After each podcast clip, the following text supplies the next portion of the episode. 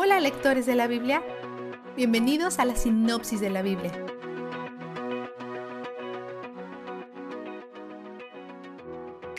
Cuando todo en el tabernáculo ha sido creado de acuerdo al plan de Dios y presentado a Moisés, vemos otro equivalente a la creación. Después que Dios terminó su trabajo en la creación, Él vio todo lo que Él hizo y vio que todo estaba bien y lo bendijo. Hoy, cuando Moisés ve las piezas del tabernáculo completas como Dios lo ordenó, Él las bendijo. Estos equivalentes son intencionales. El tabernáculo es un paso en la dirección de Dios de restaurar lo que se rompió en el jardín de Edén veintisiete mil años antes. Dios está acampando con un montón de pecadores porque no puede estar separado de su pueblo. Moisés tiene todas las piezas del tabernáculo y su trabajo es armarlo todo, como muebles de Ikea antiguos. Dios hace que Moisés unja los muebles con aceite y los consagre.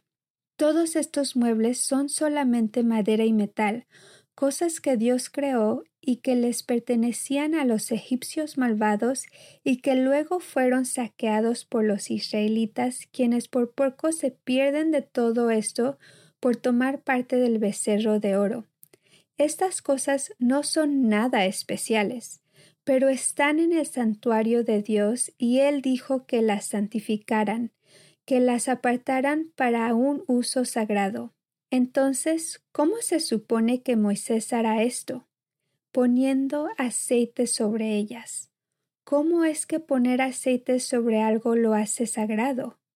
En las escrituras el aceite simboliza al Espíritu Santo. Entonces estos muebles están simbólicamente siendo dedicados a Dios, estableciendo su propósito en servirle. Después de consagrar los muebles, trae a Aarón y a sus hijos, los lava, les pone las prendas sacerdotales y los unge. Luego pasa algo muy importante. Dios establece la línea de Aarón como la familia de los sacerdotes para servir ante él durante sus generaciones. Si solo estás familiarizado con sacerdotes católicos, por ejemplo, podrías pensar que significa que esta familia de la línea de sacerdotes solo durará dos generaciones, pues Aarón y sus hijos no pueden casarse. Pero esto no es lo que vemos aquí en el sacerdocio. Esta línea continuará. Aquí no hay requisito de celibato o soltería. De hecho, estas personas han sido específicamente animadas a multiplicarse. Todo esto sucede un año después que dejarán Egipto cuando están a poco más de una semana de celebrar su primera Pascua en el desierto.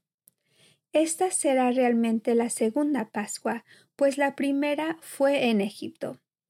Este tabernáculo es un gran regalo de aniversario y será un bello recordatorio cuando celebren la Pascua por primera vez como un pueblo libre.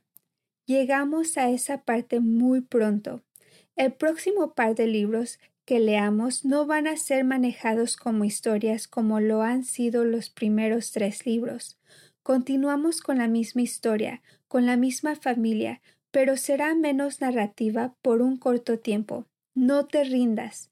Hay cosas buenas para nosotros en los próximos días. Pide a Dios sabiduría, pide que abra tus ojos y entenderás algo que nunca antes habías visto. Ojalá te hayas encariñado suficiente con algunos de estos personajes para que te intereses en cómo sus vidas están en los próximos libros, aún en los lugares secos. Cuando empezamos este libro hace dos semanas, eran esclavos en Egipto. Ponte en sus zapatos. Eres un esclavo liberado viviendo en el desierto con tres millones de esclavos liberados un hombre con una cara resplandeciente que usa un velo está a cargo de todo y está siendo dirigido por un Dios que vive en una nube.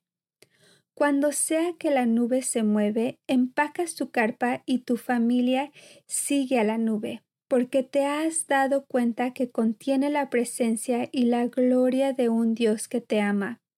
Te quejas de su plan, pero Él ahoga a un ejército para salvarte.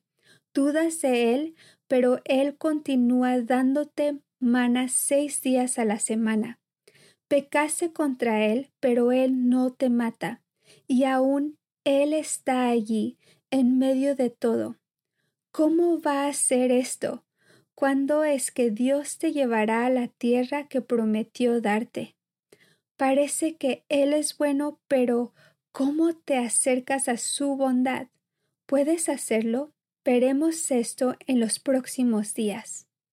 Vistazo de Dios. En 4035 vemos que Moisés no podía entrar en la tienda de reunión porque la nube se había posado en ella y la gloria del Señor llenaba el santuario. Hay densidad en la presencia de Dios aquí y esta nube llena el tabernáculo. Parece que cada centímetro cuadrado, su gloria es densa, su presencia es innegable y Él es donde el júbilo está.